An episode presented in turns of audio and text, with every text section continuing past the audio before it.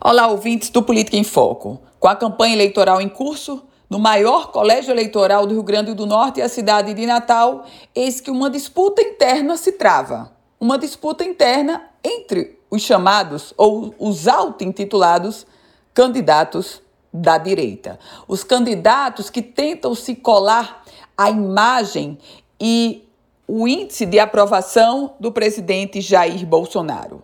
Tudo começou com o candidato Sérgio Leocádio, que gravou no iníciozinho desta semana um vídeo voltando a se intitular como candidato de direita e tentando convocar os demais candidatos que se identificam com a linha Bolsonaro, também de direita, e colocando a pecha de esquerda em outros candidatos. O detalhe é que a estratégia do candidato Sérgio Leocádio não colou. Tanto assim que o candidato Coronel Hélio Oliveira, do PRTB, gravou um outro vídeo criticando Sérgio Leocádio e dizendo que, e dizendo que ele, Sérgio Leocádio, não poderia se intitular como candidato de Bolsonaro e que ele sim, Hélio Oliveira, era o candidato do presidente Jair Bolsonaro.